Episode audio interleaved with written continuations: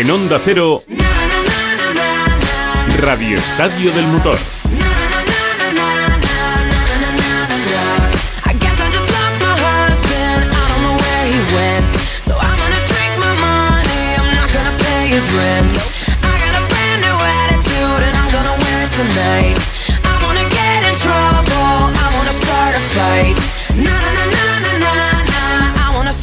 Fight.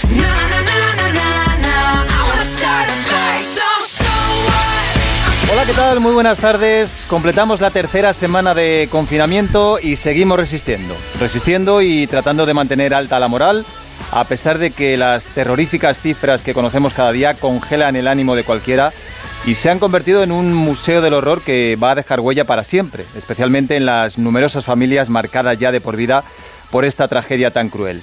Es cierto que la situación parece mejorar y que vamos por buen camino, pero aún queda mucho, muchísimo por hacer. Con el país sufriendo un azote tan despiadado, mm, lo repetimos una y otra semana, resulta trivial hablar de cualquier otra cosa que no sea el coronavirus. Pero lo nuestro es hacerlo de motor y a ello nos dedicamos, así que allá vamos. Hoy hemos planteado un debate y una encuesta aprovechando este tiempo sin competición. ¿Quién es el mejor piloto de la historia de la Fórmula 1? En los últimos días hemos colgado una encuesta en el Twitter de Radio Estadio del Motor, en el que todavía podéis votar, porque en media hora daremos los resultados definitivos. Algunos piensan que el mejor es este hombre, nacido en Argentina en 1911, fallecido en 1995, con 84 años y cinco veces campeón del mundo, Juan Manuel Fangio. El piloto por lo general quiere que el auto camine más, quiere que se venga rápida las curvas. Yo he sentido el, auto eh, como si tuviera vida, un motor. Mi oficio era mecánico, quise aprender por si alguna vez corría. Entonces sentía el auto como si fuera algo de mí mismo. Y eso sentía una alegría enorme estar sentado arriba de un coche de carrera. Si podía ofrecerme cualquier cosa en aquel momento, seguramente lo iba a dejar por el coche de carrera.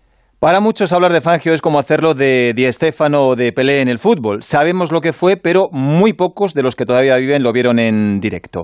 Eh, por cierto, hay un gran documental de Netflix sobre su figura.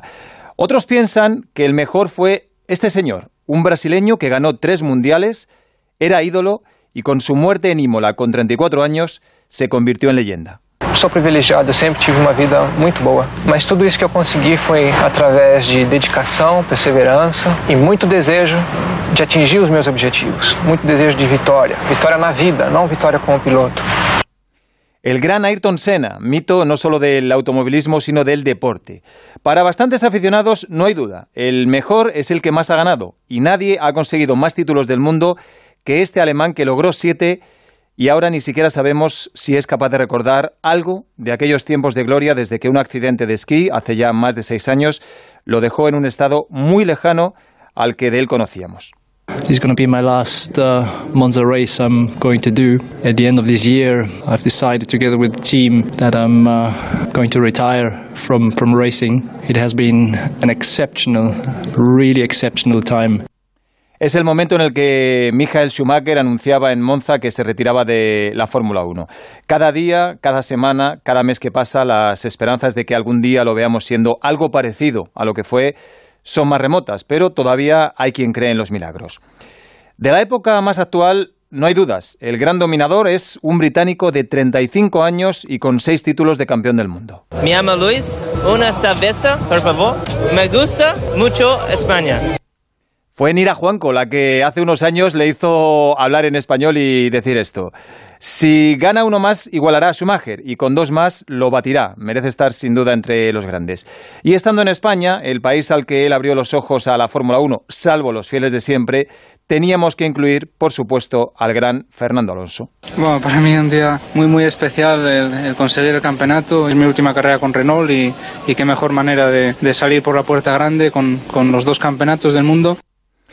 Esto fue cuando consiguió su segundo campeonato del mundo en Interlagos, en Sao Paulo, en el año 2006. Es evidente que aquí el componente sentimental juega un papel importante a la hora de votar en la encuesta que, repito, colgamos hace unos días y que solo nos permite colgar cuatro opciones. Eh, nos han dado algún palo por no poner a Fangio también y es que solo podemos poner cuatro opciones. Hemos elegido a Alonso porque, bueno, la, la tierra tira bastante, sin quitarle nada de mérito, por supuesto, a- al gran Chueco, al argentino. Rafa Fernández, muy buenas.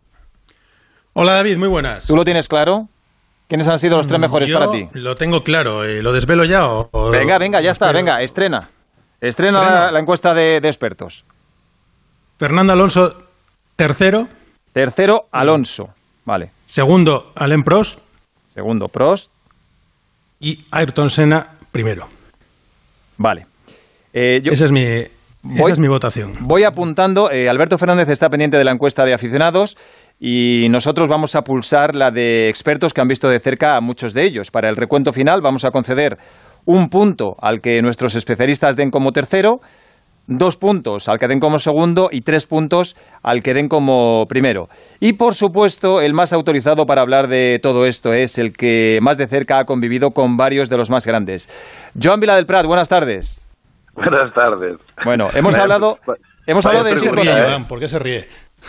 porque, es, porque es una pregunta imposible de responder. Ah, claro, claro, pero hay que, hay que mojarse. no- sí, pero no, no, eh, no, es, no es justo, porque Ya, cada ya, uno ya. en su momento. O sea, está aquí podemos hablar de Fangio, de Ascari, de Clark, podemos hablar de, de los que no llegaron, ¿eh? de los que tenían el- la posibilidad pero llegaron, como Peterson o Villeneuve, y después ahí los que han llegado y los que han hecho, y los que lo han hecho, para mí, lo han hecho en coches menos competitivos y que han logrado grandes triunfos. Claro, es que hemos- este orden- Joan, ¿sabes por qué? Y en este ¿Sabes por orden qué hago yo mi voy- votación? dime, ¿por? Porque eh, por los que más he disfrutado. Porque cuando yo era más joven disfruté muchísimo con el duelo de Senna y Prost y con Alonso es con el que también disfruté muchísimo. Podía haber puesto a Hamilton, por ejemplo, pero creo que tuvo más valor los dos títulos de Alonso con ese Renault que los que está teniendo, por ejemplo, Hamilton ahora, o los que tuvo Vettel, o incluso los que tuvo Schumacher, dentro de lo que suponen todos en la Fórmula 1 y que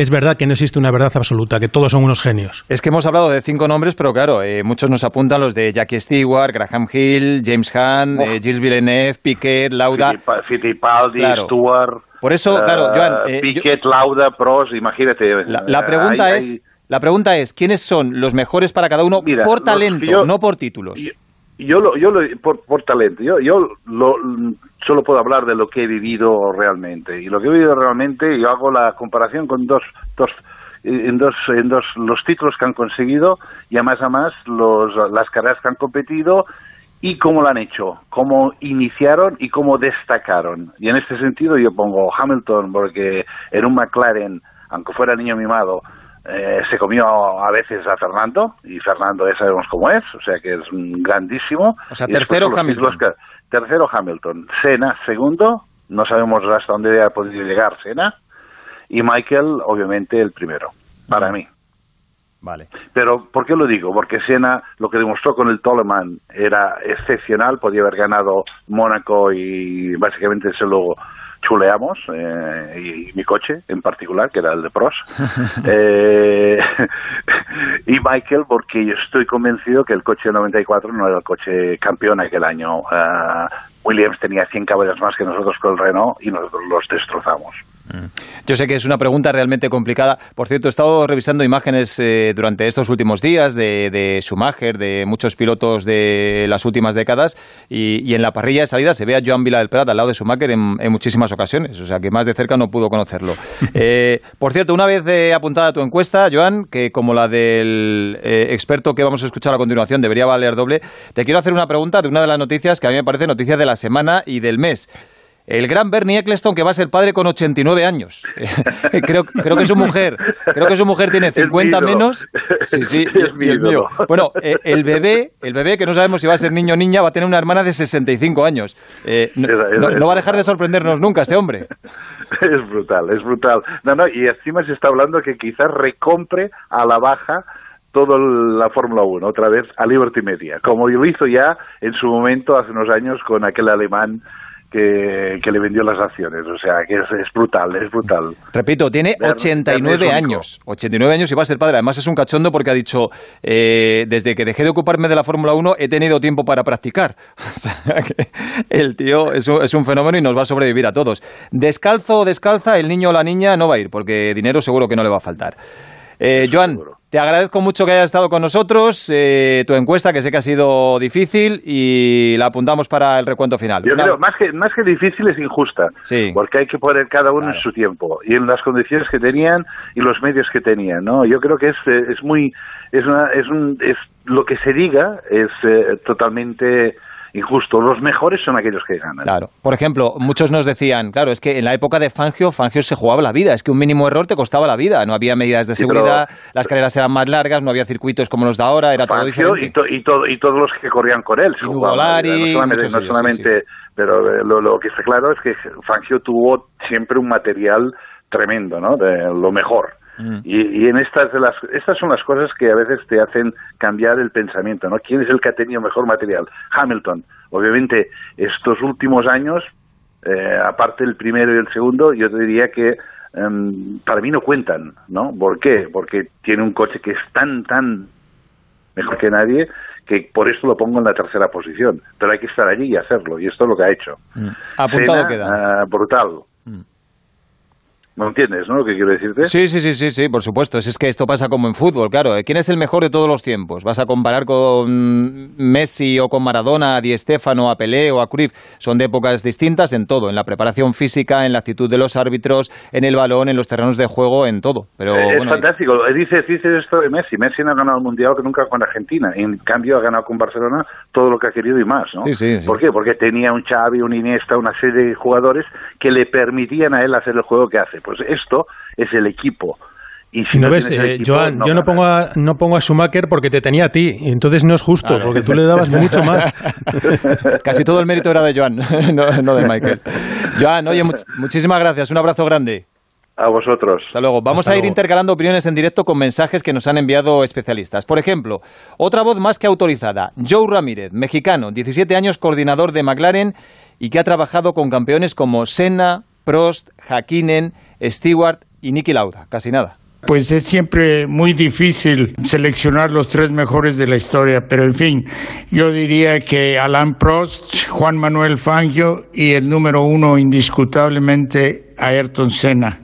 Es siempre es muy difícil eh, mencionar los mejores de la historia porque con la tecnología el automovilismo está cambiando y seguirá cambiando mucho año con año. Siempre muy difícil arribar eh, o llegar al- a los mejores 10 de la historia, pero seguramente serán tres de los que yo mencioné estarán en ellos. Y este sabe lo que dice. Eh, esta opinión como la de Joan Vila del Prat, Rafa, debería valer doble porque los ha visto de cerca y en el día a día, además. Fíjate, no, y, eh, el duelo Sena-Pros, nadie más cerca que él, porque él era el que tenía que lidiar y el que bajar eh, toda la sí. energía negativa que se generaba entre los dos muchas veces para que los dos salieran a la pista y no hubiera esa competitividad. O sea, más cercano en ese duelo no lo ha habido. Y evidentemente él sí conoció a Fangio y él estuvo también con los hermanos Rodríguez mexicanos, que uno de ellos llegó a traspasar la frontera hasta Ferrari y finalmente eh, fallecía en un, en un circuito, pero eh, le conocía bien y era otra de las grandes esperanzas de México. Y Joe Ramírez sabe bien de lo que habla como apuntas. El gran Paco Martín es veterano de guerra y ha visto muchas carreras y muchos pilotos desde hace muchísimo tiempo. Hola, gran Paco. Hola, David y compañeros. Muy buenas tardes a todos. Muy buenas. A ver, otra opinión más que autorizada. Pues Eh, mira, yo, yo tengo dos. do- dos que vamos no, ver, tienes que, tener, tienes que tener tres, un tercero, un segundo y un primero. Sí, exacto, pero eh, do- con dos opciones, dos, po- dos posibilidades, dos opciones diferentes. no empieces a, no Paco, empieces ¿cómo a liarnos, no empieces a liarnos, Paco. Vamos a ver. Venga. Eh, por título, pues número No, por uno, título no vale, no. Eso ya lo sabemos. Ahí, ahí solo hay una, o sea, Schumacher, primero, por Hamilton talento, segundo, Paco, Fangio por talento, tercero. vamos, como el Talento. tuyo. Primero, Ayrton Senna. Segundo, Alonso. Fernando Alonso. Y tercero, Michael Schumacher. Vale, o sea, has dicho primero Senna, ¿verdad?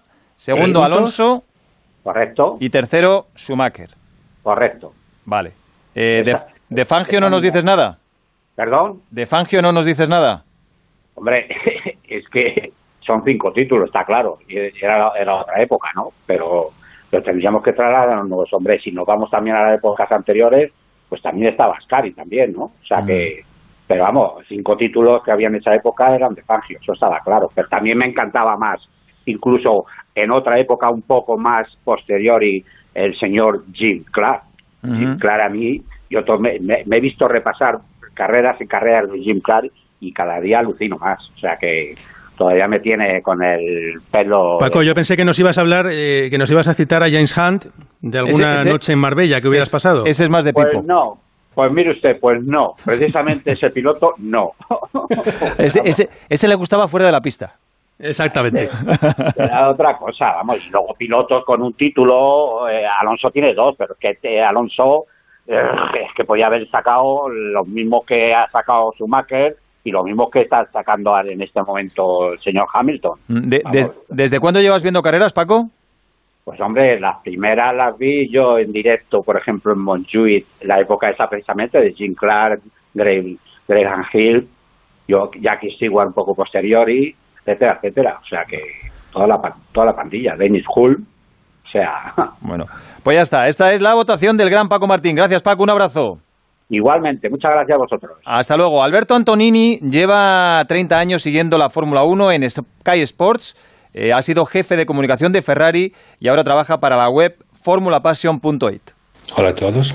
Bueno, en tercer lugar le pondría a Lewis Hamilton porque es un gran piloto, un super piloto y maneja de una forma increíble y creo que tiene potencial para llegar segundo o primero un día. En segundo lugar, eh, para mí, Ayrton Senna, porque eh, yo creo que conseguí llevar la Fórmula 1 al sport automóvil a un nivel más alto y más global, para que todos lo, disfruten. Y en primero, Michael Schumacher, y no solo porque es un siete veces eh, campeón del mundo, sino porque también él consiguió llevar Ferrari a un nivel que no ha sido alcanzado al día de hoy y de transformar Ferrari, todo el equipo, en, eh, en una máquina ganadora. Alberto Antonini, italiano, más de 30 años siguiendo la Fórmula 1 y ha llegado a ser jefe de comunicación de Ferrari. Eh, la clasificación, actualizamos, está Ayrton Senna primero con 13 puntos, Schumacher 7, Prost 4 y Alonso y Hamilton 3, si no me he equivocado al contar. El decano de los periodistas de motor en España es José Mari Rubio con más de 600 grandes premios de Fórmula 1 en directo, es decir, casi toda la vida. Y ha conocido de cerca, por supuesto, a casi todos los grandes. Hola José Mari, muy buenas. Hola, buenas tardes. Yo sé que esto es poneros en un compromiso, como me estáis diciendo todos, porque es muy difícil comparar épocas, comparar eh, la tecnología de ahora con la de hace 30 o 40 años, pero para ti, por sensaciones, por gusto personal, ¿quiénes han sido los tres mejores de siempre? Pues mira, yo me he estado estudiando un poco cuando me dijiste lo que había que hacer y hace poco también me vi el reportaje de Fangio.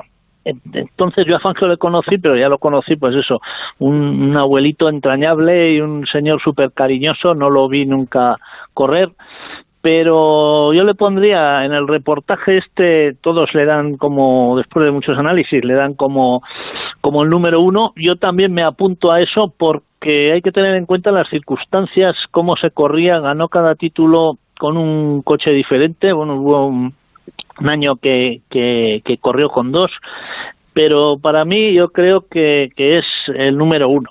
En segundo lugar, yo le pondría a Ayrton Senna, por como decía Paco, por no, como decía Antonini, por haber llevado la Fórmula 1 donde la llevó, por sus características como piloto, por sus características como persona y, y, y todo lo que hizo, por tanto por la Fórmula 1 como el público, yo creo que ha sido, el, para mí, aparte de como piloto, que era fantástico, llevó la, la Fórmula 1 a otra dimensión. Y en tercer lugar, a Fernando, que Fernando, en mi, desde mi punto de vista, todos los títulos que ha tenido y todas las carreras que ha corrido, yo le decía, si es que esto parecen carreras encuestas, siempre iba contra, contra corriente, con, no lleva, tenía nunca el mejor coche, pero siempre le sacaba más rendimiento que, que cualquier otro. Y al final ganó dos títulos por eso, por, por, por insistencia, por ser muy bueno y sobre todo por eso, por saber adaptarse a las circunstancias. Y bueno, pues eh, nos pasó un poco con Fernando como con Carlos, que luego por las circunstancias que, todos los aficionados conocemos, pues se quedó subcampeón unas cuantas veces y podía haber tenido cinco o seis títulos y, y bueno, pues se quedó con dos, pero se quedó con dos y con el- la admiración de todo el público y con el sentimiento generalizado de que podía haber ganado muchos más por su calidad. Bueno, pues esta es la votación de José Mari Rubio, primero Fangio, segundo Sena, tercero Alonso. Eh, decía yo más de 600. ¿Llevas la cuenta exacta de cuántos grandes premios eh, has vivido in situ? Pues eh, 620 o 622 por ahí. Ahora mismo, la verdad que no. En Monza 2013 hice 500 y ahora son, pues eso, como 615 o 620. La verdad que exacto, exacto no lo llego. Estás hecho un becario. Te quedan por lo menos otros 600 más o 700. Sin Bueno, no Rubio sé no, hay si- Fórmula si me 1. Sin José Mari Rubio no hay Fórmula 1. Vaya crack tu amigo Bernie Eccleston, José Mari. Ahí le tiene. Bueno, pues, pues ya sabes. Te- ten- tenemos eh, buen ejemplo donde donde copiar ¿eh? y donde inspirarnos. Así que Desde luego, desde luego que sí. José Mari, muchísimas gracias. Un abrazo grande. un abrazo, hasta, luego. Más opiniones. Livio Oriquio es brasileño y lleva 33 años siguiendo la Fórmula 1 por el mundo como periodista. Yo puedo solamente escuchar o leer de Juan Manuel Fangio y Jim Clark, que no los vi correr. De seguros están entre los pilotos más fantásticos, espectaculares, completos de todos los tiempos. Pero yo voy a considerar los pilotos que yo tuve la oportunidad de verlos en pista. Para mí, objetivamente, los tres pilotos más talentosos que vi correr de los años 80 hasta hoy son Ayrton Senna, Michael Schumacher y Lewis Hamilton. Senna para mí probablemente el piloto más rápido que la Fórmula 1 ha conocido. Eh, Schumacher es el piloto de las tareas imposibles. Cuando pensamos que Michael había llegado al límite de la carrera siguiente, él demostraba que el límite era eh, más elevado. En esta Fórmula 1 de esta naturaleza de selección, Hamilton es más espectacular, un talento natural, una velocidad que viene de dentro de él, como dijo, es un estilo semejante a Ayrton Senna, que frena dentro de la curva y tiene siempre el control del coche. Esta es la opinión de Livio Oriquio, brasileño que lleva, repito, más de 30 años siguiendo también la Fórmula 1. No nos da una clasificación, aunque luego le pregunté yo por WhatsApp eh, cuál sería y especificó que eh, da como primero a Ayrton Senna, segundo a Hamilton y tercero a Schumacher.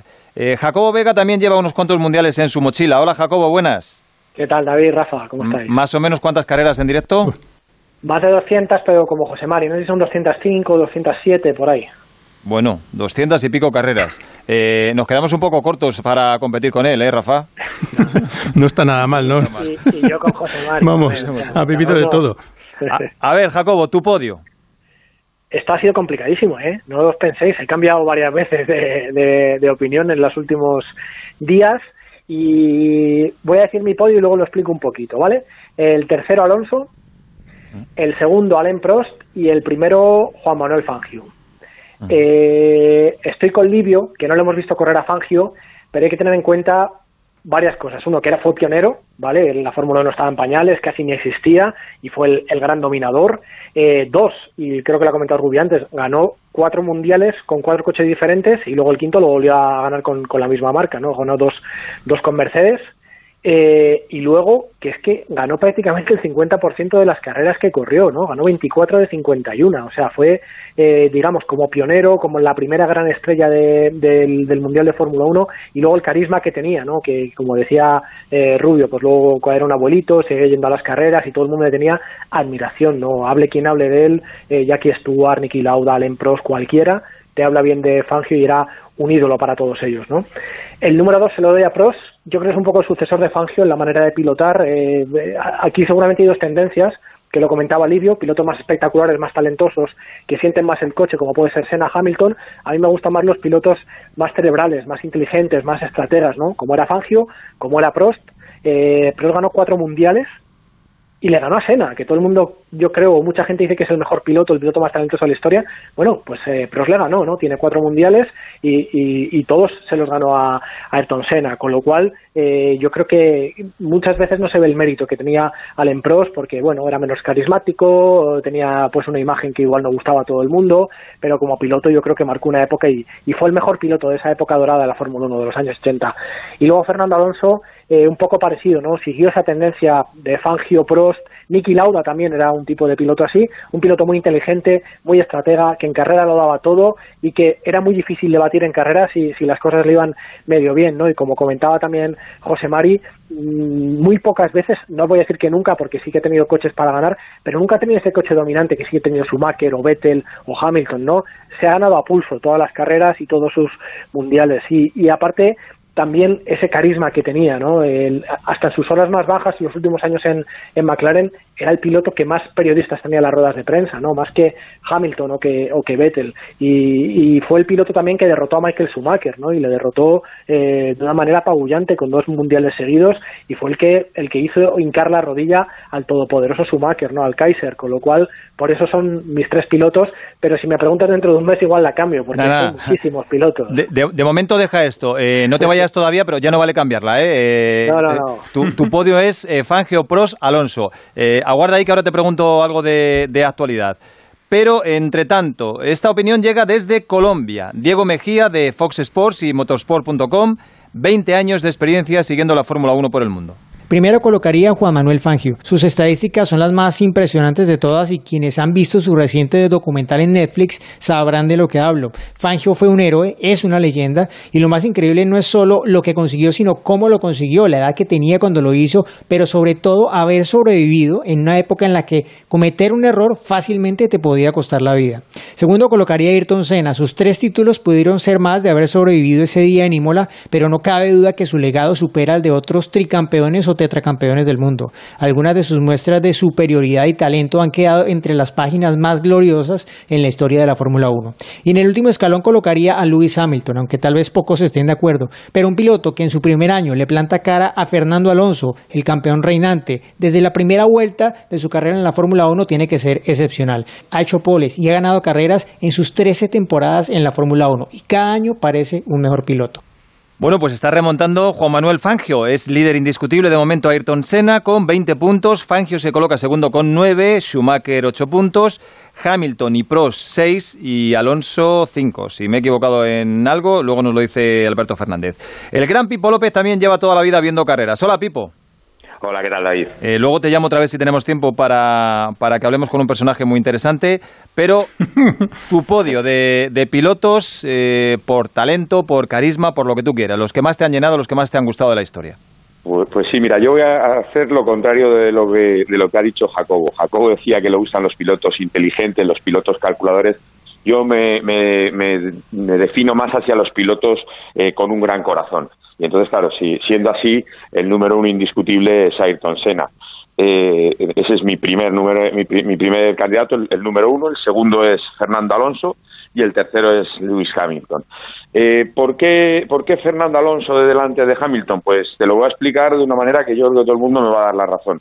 Eh, a Fernando Alonso con el mismo coche nunca le hubiera ganado un mundial Nico Rosberg, con lo cual eh, creo que, que Fernando, si no tiene el palmarés que tiene Hamilton o el palmarés que tienen que tienen otros pilotos, yo Schumacher no le pondría en esta lista porque a mí no me hizo levantar, a mí no me levantaba pasiones Schumacher, Senna sí que me las levantaba, Fernando sí que las levanta, Hamilton sí que las levanta. Y por eso es por lo que he elegido este podio. Y luego si me permitís fuera de las carreras tengo que dar dos podios do- dos, ga- dos campeones del mundo indiscutibles que uno es como ya habéis comentado Bernie Eccleston y el otro James Hunt que, que son dos ídolos pero esos son fuera de las carreras Que también cuenta. yo. Lo, lo que pasa que no es válido para, para esta encuesta. Ya sabía yo. Pipo, Esa es la eh, siguiente encuesta, fuera de la pista. Pipo, luego hablamos. Venga, un abrazo. Un abrazo, hasta luego. Esta opinión también es muy válida, aunque no se moja. Un español que precedió a Alonso y a Pedro Martínez de la Rosa, entre otros. Emilio de Villota. si yo tuviera que hacer un, un reflejo de, de nuestros referentes, antes de que se organizara el Campeonato del Mundo de Fórmula 1 allá por los años 50, la figura de Tazio Nangolari me parece que es única, que a partir de cuando empiece el Mundial de Fórmula 1 tendríamos que destacar Fangio, Clark, Stewart, Fittipaldi, Lauda, Prost, Senna, Schumacher, Alonso y Hamilton. Bueno, eh, ha dado muchos nombres. Esta es una opinión, por supuesto, muy válida, pero no nos vale para la encuesta porque no, no, no nos da un podio. Así que vamos a cerrar con el más joven de todos, aunque tan loco de los coches que se ha visto cientos de carreras de las de antes y estos días que tiene que estar en casa. No más será todavía. Pereiro. Hola, Pereiro. Aquí pidiendo perdón a cada dentellada que le meto al chocolate, que me está matando la, la cuarentena. Eso sí que la tengo liada. ¿Qué tal, chicos? Muy buenas. No, bueno, este... Buena barriga. No, ca- no cabría en un, no cabría en un cupcake ahora, ¿eh? Me- Ya te lo me- digo yo. menos, menos mal que vas a tener que retrasar la boda, porque no ibas a caber en el traje. De- Desde, desde luego, desde luego. ¿Ya lo habías comprado? Perdón de antemano. ¿El qué? ¿El del chocolate? El traje. Bueno, lo el traje sí lo tenía ya a mano, sí. Eh, yo, eh, de, de antemano lo digo, eh, por mucho que haya intentado durante muchos años además ver todo lo que eh, ha precedido a lo que yo era joven por ver la Fórmula 1, he elegido desde que yo tengo conciencia. Y en lo que me hizo engancharme a la Fórmula 1, y es el tercero de mi podio, es Mika Hakkinen. Eh, Hakkinen tercero. Hakkinen tercero. Mm. Eh, el 2 es para Schumacher y el 1 es para terminar el sándwich. La tapita del pan de arriba es, es Fernando Alonso. Los dos, uno por delante y otro por detrás, entre los mundiales de Schumacher y el que más me ha hecho vibrar y por admiración y por todo lo demás es Fernando. Así que tres eh, dos eh, Schumacher y uno Fernando. Mm, Vale, pues si yo no me equivoco, en la encuesta de eh, quién ha sido el mejor piloto de la historia de la Fórmula 1, el primero, además con diferencia, es Ayrton Senna con 23 puntos. Segundo, eh, Schumacher con 10 y Fernando con 10 también. Es decir, están empatados Michael y Fernando con 10 puntos en segundo lugar. Y tercero sería Juan Manuel Fangio con 9 puntos por delante de Hamilton, que se queda con 7, Prost con 6 y Hakkinen con 1. Esta es la eh, encuesta que hemos hecho entre los expertos, entre los especialistas. Algunos de ellos, pues como José Mari Rubio, con 622 grandes premios vistos en directo. Otros como Joan Vilaer Prat, que ha trabajado mano a mano durante mucho tiempo con Michael Schumacher y, y otros pilotos. Y otros como Joe Ramírez, que durante 17 años fue jefe, nada menos que de pilotos como Prost, Senna, Hakkinen, Jackie Stewart o Niki Lauda. Casi nada. Tenéis mejores invitados que el tu cara me suena, ¿eh? Para las votaciones. Sí, señor. Madre de no, Dios la, bendito. la- la verdad es que ha estado trabajada la encuesta, pero, pero ha merecido sí, la pena. señor, sí, señor. Muchas gracias, Pereiro. Hasta Un luego. a todos, chao. A ver, momento para el recuento de votos. Como si fueran las elecciones generales, Alberto Fernández está en la central de datos. Hola, Alberto.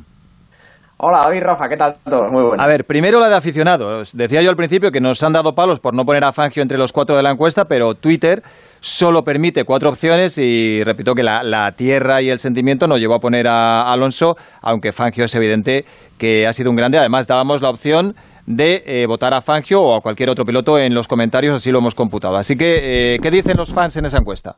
Sí, a ver, eh, pusimos una encuesta en la cuenta de Twitter, arroba Restadio Motor, eh, hace tres días de, eh, bueno, buscábamos el mejor piloto de todos los tiempos de Fórmula 1. Como tú dices, dábamos, las opciones de Ayrton Senna, Michael Schumacher, Fernando Alonso y Luis Hamilton. No se puede poner más. Bueno, ha habido más de 2.000 votos y eh, hay que decir que antes de hacer el recuento de las votaciones, David, eh, mucha gente nos ha comentado lo de Fangio, lo has dicho tú también, pero sobre todo es el que masivamente la gente ha eh, comentado que debería estar incluido dentro de esa terna. Ya hemos explicado por qué no ha entrado, pero muchísimos comentarios de el argentino. Bueno, las cuatro opciones, hay que decir que la cuarta que tiene menos porcentaje de voto es Lewis Hamilton, con un 6,4% de los votos. Hay un casi casi empate técnico entre el segundo y el tercero. Ayrton Senna 28,9% de los votos, Fernando Alonso 28,1%, es decir, por un 0,8% se distancia el brasileño de Fernando y el ganador con un 36,7% de los votos, el mejor piloto de la historia para nuestros oyentes es el alemán Michael Schumacher. Es decir, sería primero Schumacher, segundo más o menos un empate técnico entre Ayrton Senna y Alonso. ¿Quién me dices que está por delante por esas ocho décimas? Eh, Ayrton Senna 28,9, Fernando 28,1. Vale. Está por delante Senna. Y el cuarto sería Luis Hamilton. Y en la de, Con un 6,4. en la de los expertos no me he equivocado yo, ¿no? En la de los expertos lo has dicho bien. Eh, Senna 23 puntos, Schumacher 10, Fangio 11, Hamilton 6, Fernando 10 y Alan Prost 5. Así que eso queda. Y luego, fíjate, te cuento David, porque claro, ha, participado tanta gente, tantos oyentes, que nos han dejado comentarios muy interesantes. Como por ejemplo, arroba Higinio Lavín, que dice, para mí el mejor es Fangio porque fue el mejor en épocas donde el piloto valía mucho más que el coche. Javi Guerrero, arroba Javi Joebar, dice, Fangio fue el mejor y el más completo. Ahora, David- ahora depende cada vez más del equipo y del coche. Como arroba casta32, que dice los cuatro podían serlo, Senna es innegable, Schumacher es el que más títulos tiene, Fernando ha sido ganador de Fórmula 1 Le Mans y Daytona, y Hamilton tiene un poco de Schumi y un poco de Senna. Arroba Pedro 6 Lugones dice, mientras nadie diga lo contrario, el mejor es el Kaiser. Les mojó la oreja a Senna, a Prost y a Hakkinen, pilotó con cambio manual, con semi y con automático y ganó el Mundial sin tener la mejor máquina. Eh, ha habido una discusión también, este, fíjate, entre Raúl Fuseini, arroba Sarmer, que dice, menudo cachondeo de encuesta, os dejáis fuera a Fangio con cinco mundiales, pero a Alonso sí que lo metéis. ¿Tenéis idea de Fórmula 1 lo mismo que yo de teología? Bueno, no dudamos que Fuseini tenga idea de teología, Lo, lo pero mismo, le contesta... lo- lo mismo es cura. Bueno, lo mismo es un buen teólogo, no dudamos de eso. Y le contesta, gracias Fernando, arroba CeliaCRM, eh, entendemos que es una cuenta de apoyo a Fernando Alonso, dice, ya hablo el listo, entonces pongamos a Vettel, que tiene cuatro mundiales, aquí lo que hay que mirar es con qué coche lo consiguió, pero si Hamilton con ese Mercedes no gana, apaga y vámonos. Y es verdad, nadie ha mencionado a Vettel, ¿eh? tiene cuatro mundiales, pero bueno, eh, eso ya lo dejamos un caso aparte. Muy bien, pues cerramos encuesta. Gracias, Alberto. Hasta luego. Un abrazo. Jacobo, una última pregunta muy breve. El coronavirus, la verdad es que está arruinando todos los calendarios que hacemos. Eh, se empieza a plantear incluso el peor escenario posible. Se está trabajando sobre varios escenarios y uno de ellos, el peor posible, que ya se está comentando en algunas webs y periódicos, es que no haya nada de Fórmula 1 este año. Se piensa en 2021 e incluso que el cambio de normas entraría en vigor en 2023. Eh, ¿Lo ves posible? Bueno, yo la información que tengo no, no es tan pesimista, ¿no? Ya lo hemos discutido además antes entre todos ahí en, en WhatsApp. Yo creo que, que sí va a haber Mundial de Fórmula 1, un poco más reducido o bastante más reducido. Eh, básicamente, además seguramente reducido a, a, las carreras europeas y, y- y paradójicamente igual, mira, China se puede correr a final de año, ¿no? Porque en China pues eh, están las cosas ya mucho más calmadas, pero bueno, yo creo que, que sí que va a haber mundial, ¿no? Eh, hay mucho mucho dinero en juego, muchos intereses, televisiones, equipos, patrocinadores, eh, los propios circuitos, con lo cual yo no descarto que las primeras carreras las podamos ver a, sin espectadores, eh, a puerta cerrada, pero yo creo que, que sí que va a haber mundial, al menos de Fórmula 1. Ojalá no te equivoques. Gracias, Jacobo. Hasta luego. Un abrazo. Quédate escuchando que viene algo muy interesante. Cuando comenzó la cuarentena me puse en contacto con las familias de mis alumnos para transmitirles todo mi apoyo y ánimo. Y claro, a medida que van transcurriendo los días, pues estoy contactando con ellos según sus necesidades. Por ejemplo, con algunas familias hablo diariamente para la adaptación de material. Así, pues no sé, mira, una de mis alumnas recibirá en su domicilio dentro de muy poco apuntes en braille del siguiente tema que van a ver en matemáticas. Sea de la forma que sea, desde luego que estamos en contacto. En estos momentos tan difíciles todos tenemos algo en común, una ilusión que puede con todo. Grupo Social 11. Me das una envidia con esa vista que tienes. Yo es que necesito gafas para todo, ¿eh? Pues toma de visión como yo. Te tomas dos cápsulas por las mañanas y como de visión contiene luteína y vitamina B2, contribuye al mantenimiento de la vista en condiciones normales. Hazme caso, toma de visión, lo vas a notar. De visión, consulte a su farmacéutico o dietista. Bricolaje Moraleja, la mayor exposición de puertas en Madrid que puedas imaginar. Puertas de interior, correderas blindadas y acorazadas, armarios, cerámica. Ventana de PVC blanca con perfilería alemana de 6 cámaras y herraje roto, con triple vidrio sin coste adicional. Consulta condiciones. Bricolaje Moraleja, calle Timanfaya 4 Humanes, bricomoraleja.com. No salgas de casa. Si necesitas productos de parafarmacia, teclea boticae.com. Boticae.com, tu parafarmacia online. Boticae.com te lleva a casa los productos de parafarmacia que necesitas. No salgas de casa. Teclea boticae.com, tu parafarmacia online. Onda Cero. Lo estás haciendo muy bien, muy bien, lo estás haciendo muy bien, muy bien, lo estás haciendo muy bien, muy bien, lo estás haciendo muy bien, muy bien, muy bien, pero cariño no pares, tú sigue y no Esta semana hemos conocido a través del diario Marca que hay un actor que quiere correr el Rally Dakar. Se llama Nacho Vidal. ¿Has visto alguna película suya, Rafa? Rafa. No quiere contestar. Hola, Chechu Lázaro, muy buenas. ¿Qué tal? Buenas tardes. ¿Tú has visto alguna? No. Que no, que no. Ah, tú no has visto ninguna. Vale, vale, vale. Vale. ¿Y Chechu? Bueno, yo entera ninguna, la verdad. Eh, Enteran. Bueno, claro. Es actor de lo que llaman cine para adultos, vamos, de esas películas que no tienen mucha trama ni, ni mucho suspense, que se sabe ya de antemano lo, lo que va a pasar. Eh, el tío es un titán porque he leído que ha participado en más de 600 películas y dirigido otras 140. Mm, La verdad es que hay que estar muy en forma para eso. Quiere hacer el Dakar y tiene un coach, un entrenador, un consejero muy especial que se llama Joan Lascorz, que es un tipo realmente admirable. Eh, Chechu, ¿quién es Joan Lascorz? Bueno, pues Joan Lascor es un expiloto de motos, vamos a decir, porque sobre todo le conocimos, hizo sus primeros eh, pinitos sobre las dos ruedas, fue de los primeros pilotos españoles, además, en ganar en el Mundial de Super Sport, eh, luego pasó a Superbike, tuvo ese accidente, ese trágico accidente que le dejó en silla de ruedas, pero no se paró ahí, eh, luego ha seguido compitiendo, ha corrido en coches adaptados y ahora tiene también otro reto que es ese, yo creo que es el reto del Dakar, es un reto muy bonito, ya eh, ha conseguido competir, acabar y hacer muy buenos resultados en, en rides de nacionales, internacionales y veremos si ese reto del Dakar puede cumplirle. Mm, Además es un caso único y un ejemplo de fuerza de voluntad. Hola Joan, muy buenas. Hola, muy buenas. ¿Qué tal? ¿Cómo estás? Eh, muy bien, aquí estamos en casa encerrados. Claro, como todo el mundo, es lo que toca ahora mismo, aunque, aunque cueste, canse y aburra.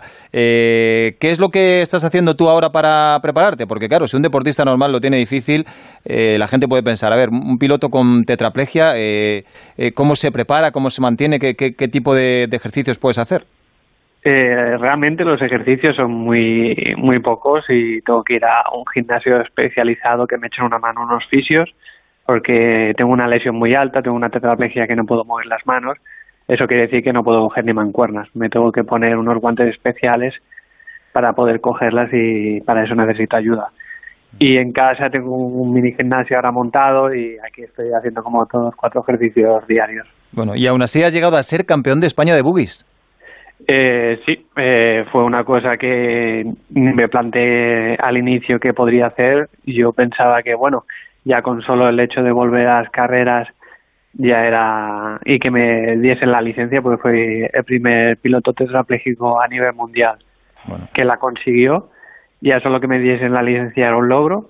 Eh, me apunté al Nacional, el primer año hice tercero y al año siguiente lo gané. Eh, y bueno, eh, vi que podía ir rápido y, y me marqué como reto intentar ir al Rally Dakar. Mm. Y siendo lo crack que eres y lo que has demostrado hasta ahora, superando obstáculos, pues es normal que alguien que quiere ir también al Dakar haya recurrido a ti. Eh, ¿De qué conoces a, a Nacho Vidal y cómo te eligió como coach? Pues mira, eh, la relación fue muy corta, eh, es muy corta desde hace muy poco. Eh, vi unos vídeos suyos por internet y empezamos a hablar. Vídeos pilotando, ¿no? Eh, sí, eh, justo que estuvo rodando con un buggy y vi que no lo hacía mal, le comenté un poco, entonces nos conocimos, vino a casa, se subió conmigo y, y de ahí, pues mira, hace tres semanas estábamos en Marruecos entrenando allí haciendo dunas y él aprendiendo a pilotar un buggy por allí por el desierto. ¿Y qué tal? ¿Bien? Eh, la verdad, yo disfruté muchísimo, fue el entreno que más he disfrutado allí en el desierto, fui con un copiloto nuevo que me enseñó mucho y él tuvo un buggy también eh, y un profesor delante marcando de las dunas y acabó muy contento también Nacho. Hola Nacho Vidal, buenas tardes. Bueno, buenas tardes. Ah, Buenas tardes, Joan. Quiero puntualizar algo rápido, muy rápido, muy rápido, muy rápido. Puntualiza. A ver, que estáis muy enterados todos de, de las películas que yo he hecho. Yo he hecho más de 5.000 películas. no Más de 600 5.000. películas.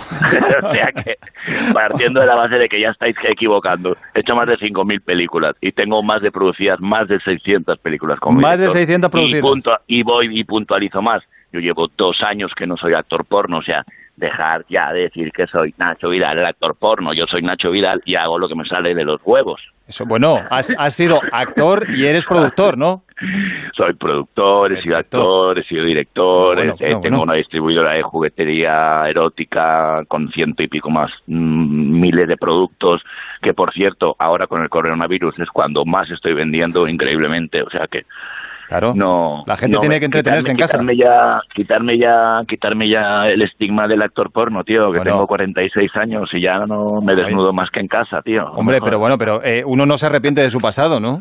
No, no me arrepiento, pero es que que te sigan llamando al actor porno Nacho Vidal, el actor porno Nacho Vidal, pues es como ya, oye, que no soy actor porno, tío, ya, que ya lo dejé, Ah. dejarme. Ahí la, no- la New Generation, la Generation que pe- viene pegando fuerte. Oye, bueno, yo eh, la verdad es que has hecho muchísimas cosas. Había leído cosas de ti, como por ejemplo que estuviste en la Legión. Sí, bueno, tuve la gran suerte de que mi, mi, mi abuelo fue coronel Mi padre también tuvo una época de capitán en el ejército y yo en la época de la ruta del bacalao, pues eh, como comprenderás, estaba en la ruta del bacalao y yo no sabía ni que existía eh, la mili. Entonces estuve un año prófugo de la mili, entonces tuve dos opciones. Una, eh, militar profesional o dos, eh, cárcel militar. Y dije, pues para la Legión que me voy. Y me fui para la Legión. Y luego la, idea esta de, de- del Dakar, ¿cómo surge? Porque tu afición por el motor te viene desde muy pequeño, ¿no? Pues yo he estrellado todos los coches de mi familia con, con nueve, diez años. Mi padre cometió el gran error de enseñarme a conducir por carreteras comarcales desde Valencia hasta Castilla-León, que no lo olvidaré jamás. Y me enseñó a hacer trompos. Mi padre, mi padre fue campeón de gincama de, de Vespa con 19 años, cuando se hacían, todas las Vespas hacían gincamas, ¿os acordáis que se hacían Sí, gincamas sí, con las Vespas, se hacían pruebas y tal? Mi padre fue campeón de España y siempre, y siempre le han gustado mucho las motos, siempre hemos tenido pues muchas Taco Fronteras, eh, Osas, eh, Pioneer, cosas así, siempre hemos, hemos tenido motos aquí. Y mi padre nunca me enseñó a montar en moto, pero sí me enseñó a llevar el coche y nunca me enseñó a montar a caballo. Y yo, a la que me hice mayor, pues empecé a criar mis caballos y empecé a montar mis motos. Y ya siempre estaba muy metido en el mundo del motor desde pequeñito. Yo chuto el balón hacia la derecha y se va hacia la izquierda. O sea, yo no juego a fútbol en la vida. Yo siempre he hecho MX, yo siempre he hecho de trial, y el mundo del coche, pues la verdad siempre la única experiencia que he tenido con los coches pues ha sido con los con los coches que he tenido de calle. Y la idea del, del Dakar surgió a través de, de Nacho, Nacho Sanchís, que es un vecino mío de aquí de Enguera, que es el farmacéutica de Enguera, que se llama como yo y tiene la misma edad que yo, y nos conocemos pues de salir con la moto de enduro, pues yo hago enduro por aquí, por el pueblo y tal. Eh, y nos conocemos de eso y cada vez que venía al Dakar, pues él me contaba, ¿no? Pues ese sufrimiento, ¿no? Esa dureza, ¿no? Esa experiencia de estar seis horas en la moto y, y que tu cuerpo ya no puede más, no puede más y que sepas, sabes que te quedan otras cuatro horas más que y, eh, eh, eh, él al explicarme eso a mí me ponía me ponía los pelos de punta y yo soy adicto a esa adrenalina, yo soy súper adicto. Nacho, esto es- a, esto- encanta- a mí me encanta poner el cuerpo al límite. Mm, Sí, sí, nunca mejor dicho. Esto es un programa de, de buen rollo. Eh, el el Sí. Dakar es un rally de resistencia, de aguantar mucho. Tú de eso vas bien, ¿no? Mira, yo, yo sabes qué pasa, que yo, yo sé de lo que sé y de lo que no sé no me gusta hablar y, y yo sé que hasta que no esté ahí no, no voy a poder decir si estoy, si estoy o no estoy preparado. Yo, con todos mis respetos, yo sé lo que es poner el cuerpo al límite. Créeme que sé cómo es poner el cuerpo al límite. En muchas situaciones las he puesto. Perdona, He te he leído hoy, he leído hoy que eh, en una entrevista eh, que estuviste con 100 mujeres en cuatro días. ¿Eso qué es? ¿Que estuviste en una manifestación 101. feminista o qué? 101, 101 mujeres para Nacho Vidal, era como 101 dálmatas. O sea que esto- 101 mujeres que- para que- Nacho Vidal. Que la declaración esto- estuve con 100 mujeres, pero- 101 en cuatro días, eh, estuve, significa lo que significa, ¿no? Sí, pero no, pero esa es una película que se rodó que se, se llama 101 Dálmatas. que hay 101 mujeres para Nacho Vidal, que solo se han hecho cuatro películas. Una la ha hecho Rocco Freddy, otra Ron Jeremy y otra John Holmes y otra Nacho Vidal. Solo estos cuatro actores en el mundo han, han sido capaces de hacer esa película. Eh, eso Y es la resistencia, ¿eh? Eh, Sí, Eso para no te hablo va bien. Yo no hablo de esa resistencia, yo hablo de la resistencia del ser humano, la psicológica, que es la que realmente me importa. A mí la física, yo me pongo a entrenar, yo tengo la suerte que me pongo a entrenar un mes, dos meses, hago dieta y me pongo como un toro. Yo sigo teniendo con 46 años una memoria muscular muy muy rápida, pero la psicológica es la que yo creo que que me va a aportar el, el copiloto que voy a llevar, que es Nacho Sanchís, que es que, que ha corrido ya tres Dakars en moto y que bueno, él es el él es eh, él es la mecha y yo soy el fuego, o sea, yo soy el que enciendo y él es la mecha lenta, tranquila, relájate, es el metódico, es el que me va a aportar la calma, es el que me va a aportar la experiencia, es el que me va a aportar todo aquello de lo que yo carezco, ¿no? Y sobre todo la paciencia. Y no sé si estoy preparado, pues no lo sé, pero hay una cosa que yo tengo en mi casa que si algún día os da la gana de venir, yo tengo una lista muy grande de cosas que yo voy tachando en la vida que yo quiero hacer y una de esas cosas era correr el Dakar. Porque yo recuerdo que tengo que el Dakar era como, como vosotros cuando éramos pequeños, que era la primera cadena, la segunda cadena y veíamos el Dakar sí o sí. Eh, el UHF, que se recuerdo- llamaba entonces. Sí, exacto. Y yo recuerdo haber ido con mi padre, esas pocas cosas que he hecho con mi padre, que, que paz descanse, de ir con mi padre a Barcelona, a ver cuando llegaban los del Dakar a Barcelona, y, y yo rec- lo recuerdo como, ¡guau! era fue un, un evento que me marcó mi vida. Mm. Siempre, siempre, siempre he tenido la ilusión de, de- del motor y de, de- y de y de correr el Dakar, por supuesto que era como como quiero ir a la luna, ¿no? Quiero ir a la luna. Fíjate, me estoy Pero acordando ahora de, lo que decía Fernando Alonso, que también ha sido un debutante este año, que lo más complicado para él era saber abordar las dunas, pero eso eh, imagino que, Hostia. pues, pues como ha sido en tu profesión, pues es una cuestión de técnica, ¿no? Que la técnica ahí influye Pues- mucho.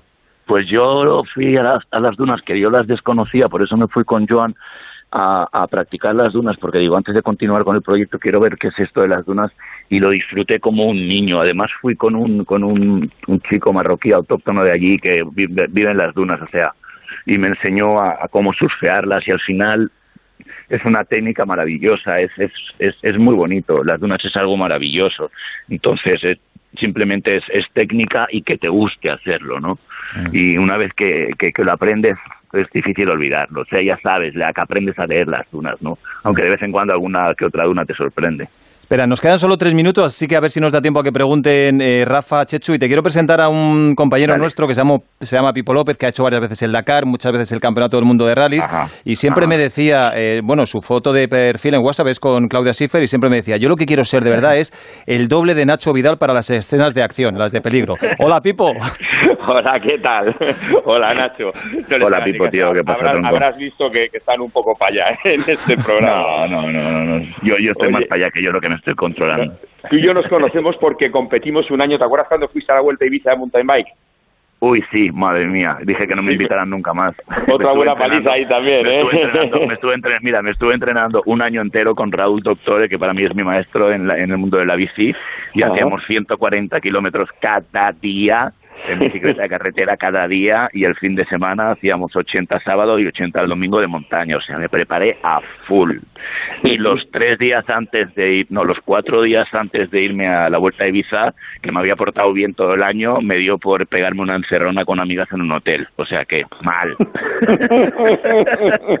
y cuando llegué a la Vuelta a Ibiza, la que llevaba 40 kilómetros, bajaba, porque yo he hecho BMX y he hecho descenso muy rápido, y Raúl Raúl baja muy rápido en bajada, y yo me he dado, yo me he dado cuenta que la gente que va en mountain bike les gusta mucho subir, pero a la hora de bajar son muy, son muy- maricas, es verdad, de alguna manera. sí.